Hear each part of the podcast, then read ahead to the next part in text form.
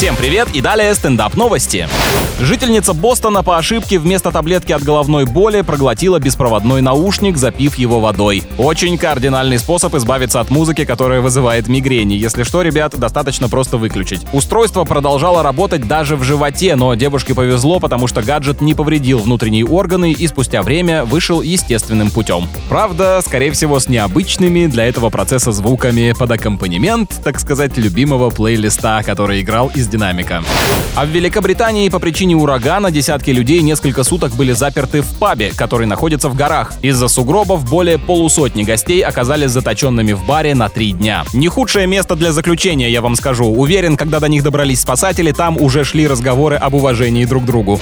На этом пока все. С вами был Андрей Фролов. Еще больше новостей на нашем официальном сайте energyfm.ru.